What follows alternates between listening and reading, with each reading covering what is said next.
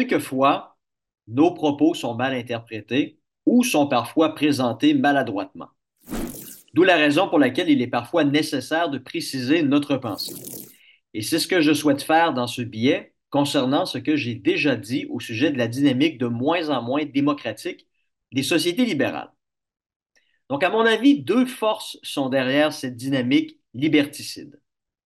D'abord, la culture, la culture de l'annulation qui vise non seulement à réduire au silence les opinions qui créent des malaises chez les autres, ce qui est très similaire à la censure, mais aussi, une fois cela accompli, à démoniser les personnes qui ont été annulées.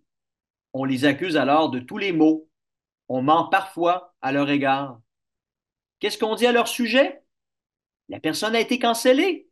Certes, on le déplore. C'est inacceptable, diront-ils, avant d'ajouter. Mais comme la personne était d'extrême droite, un climato-sceptique, un raciste, un propagandiste du, Kremlin, et j'en passe, ben, il faut comprendre que même si la décision était déplorable, elle était peut-être nécessaire malgré tout, n'est-ce pas? L'individu qui a été annulé doit bien le mériter. Après tout, il n'y a pas de fumée sans feu.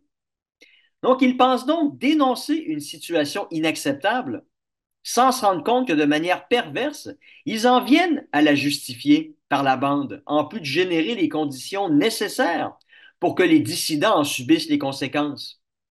Bref, des faux culs qui pensent défendre la liberté d'expression, alors qu'ils ne font qu'ajouter de l'essence dans le feu. Et les conséquences de cet ostracisme sont dévastatrices. Réputation endommagée durablement, perte de revenus, suspension de son ordre professionnel, comme ce fut le cas avec Jordan Peterson, et dans certains cas même, une perte de son emploi, comme ce fut le cas il y a quelques mois avec un sous-ministre du gouvernement fédéral du nom de Timothy Sargent. Quel est le message général envoyé aux autres qui pourraient avoir des idées similaires à celles de la personne qui a été annulée? Vous avez le droit théorique de vous exprimer, mais sachez que vous en paierez le prix fort.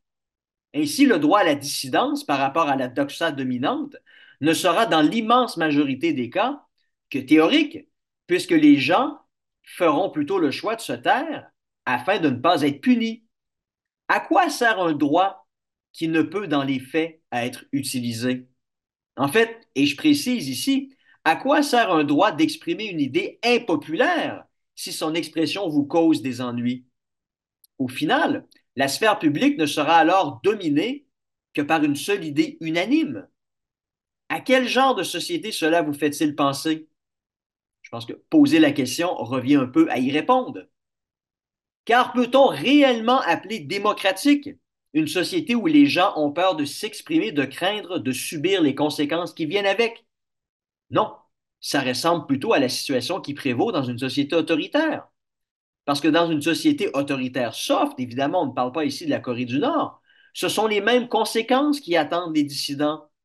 On les menace de leur faire perdre leur emploi ou de les priver d'une promotion. Menace qui sera efficace dans la plupart des cas. Nul besoin de torturer les gens ou de les tuer physiquement, car le prix politique à payer pour de telles actions est souvent trop lourd. Donc la seule peur de les priver de ce qui leur permet de subvenir à leurs besoins suffit à les faire taire. Et le résultat escompté est identique. Faire peur aux gens afin qu'ils cessent d'exprimer des idées qui déplaisent. D'ailleurs, Václav Havel, le célèbre dissident tchèque, l'avait très bien exprimé lorsque son pays était sous le joug du communisme. Écoutez bien ce qu'il disait lorsqu'il décrivait la société tchèque dans les années 70. Et je cite De quoi les gens ont-ils réellement peur? Des procès, de la torture, de la perte de leurs biens, des déportations, des exécutions? Certainement pas.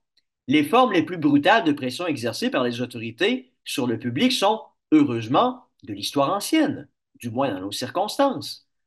Par peur de perdre son emploi, l'instituteur enseigne des choses auxquelles il ne croit pas. Craignant pour son avenir, l'élève les répète après lui. Par peur de ne pas être autorisé à poursuivre ses études, le jeune homme adhère à la Ligue de la jeunesse et participe à toutes les activités nécessaires.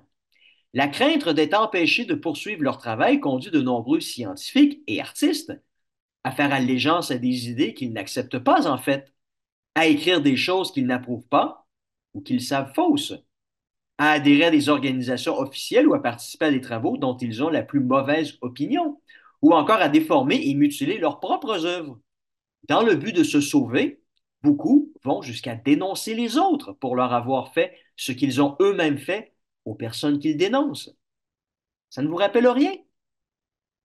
La seconde force derrière cette dynamique liberticide, la conception homo-superstesse de la vie, en élevant la peur de la mort en valeur absolue, comme c'est le cas aujourd'hui en Occident depuis 30 ans, une tendance par ailleurs en accélération.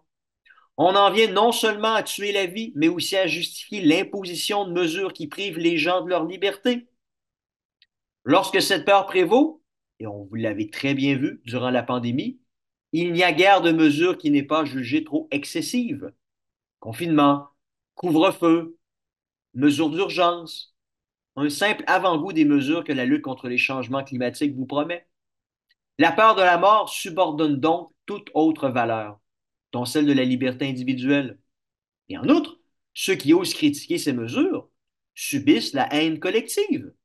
Coucou, édentés, idiots, complotistes, climato-sceptiques et j'en passe. La dissidence vous mène au banc de la société lorsque vous critiquez les croyances sanitaristes. Donc, avec ces deux forces qui parfois se renforcent mutuellement, la discussion est dans les faits tuée, même si théoriquement, elle existe. Et encore une fois, je pose la question, en quoi cette situation est-elle différente d'une société autoritaire où les limitations à la liberté individuelle sont déraisonnables?